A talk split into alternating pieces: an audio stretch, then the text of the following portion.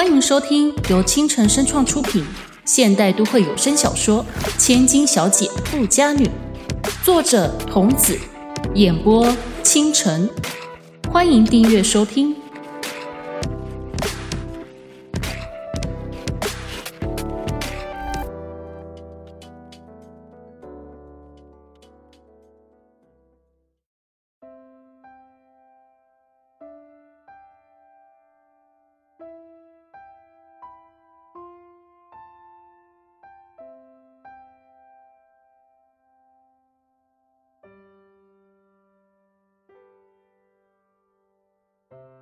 回到家之前，两人都没有再说过任何一句话。金佳怡低着头，不知道在想些什么，只知道他一反常态的死拉着雅静的手，仿佛能靠他多近就多近。知道他受到攻击，不知道谁第一时间通知首相，关切的电话马上就到。打来的是管家。背景音乐是父亲那哀叫的死去活来的噪音。他咳的一声挂掉手机，望向专注盯着前方、不忘推着他迟缓脚步前进的保镖，那眸子很是沉稳，像是天塌下来也不会压到他似的。他的眼光总是停留在很奇怪的地方：阴暗的角落、大楼的顶端。店家的死角，有意无意靠近他们的车子。金佳怡好奇的跟着打量，却是什么也看不到。他们在经过超市时，顺手买了几样食材，由金佳怡施展她这几年在外头自食其力的厨艺。虽然味道不算好，但至少雅静对桌上的菜色没有任何意见。正在他沾沾自喜的当下，他发现雅静吃下他失手多放了一大匙盐的炒蛋，咬着咬着，仍然是面不改色的吞下。于是他明白了，这是他独特温柔的一面。晚上收拾碗盘、刷地、擦地，忙前忙后，雅静一直都是跟在他的后头。一刻也没有离开过，即使他告诉他在家可以稍微放松一下，他也只是淡淡的摇头，径直的督促着他。那小静，正当雅静在客厅的沙发上躺下来时，金佳怡抱着枕头从门内探出头来，楚楚可怜的咬着下唇。嗯，有事。嗯，那个小静，你进来陪我好不好？他的声音低低的，可在安静的房子里却格外的清楚。雅静有些疑惑的抬起眼，缓慢的坐起身子。怎么了？有什么不对劲？嗯，那个金佳怡转着眼珠子。不知道该不该说实话，说他很害怕。他今天真的是被吓到了。当他躺在床上一闭上眼，那把原本用来切蛋糕、闪闪发光的银刀就浮现在脑中，一次又一次的往他脸上刺过来。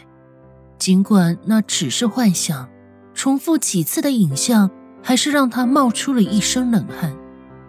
已经离开家生活好多年的他，脱离官家生活已久，早就想不起来当个首相千金是个怎么样的滋味。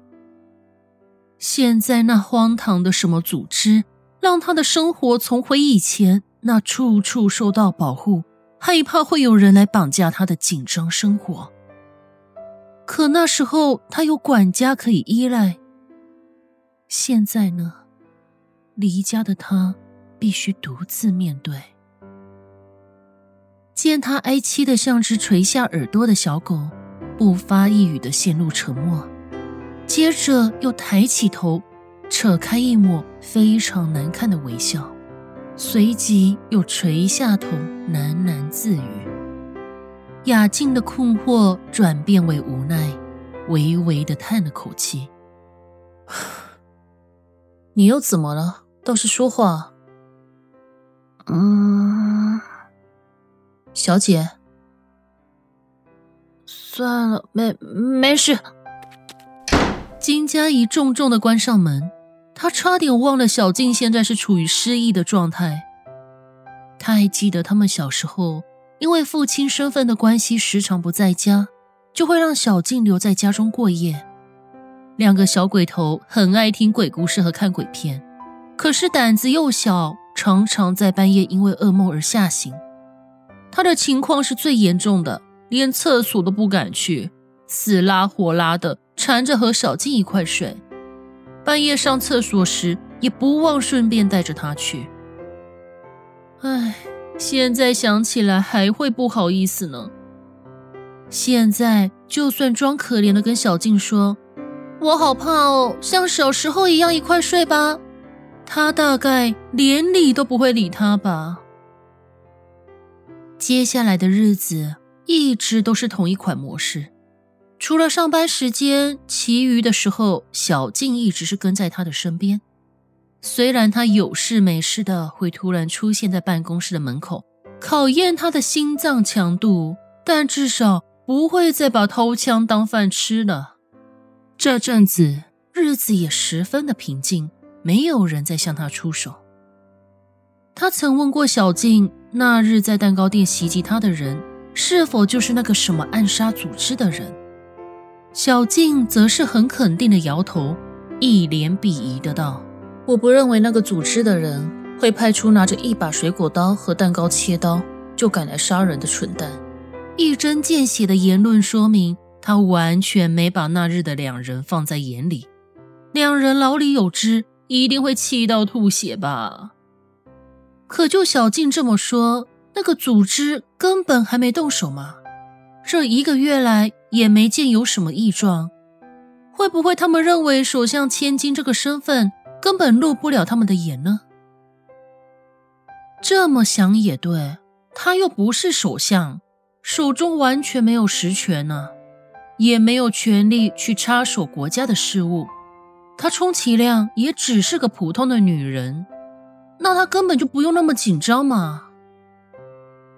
突然的豁然开朗，自以为一切雨过天晴的金佳怡，开开心心的把眼前的一大碗拉面呼噜噜的一口吃光，她的危机感在这一个月又慢慢的由大化小，由小化无。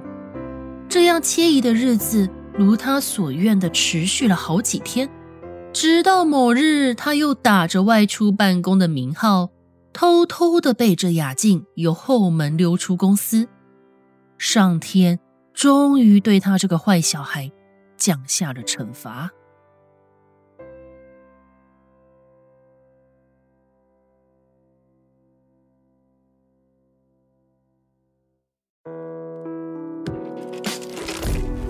本集播讲完毕，感谢您的收听，欢迎在评论区留言互动，我们下集再见。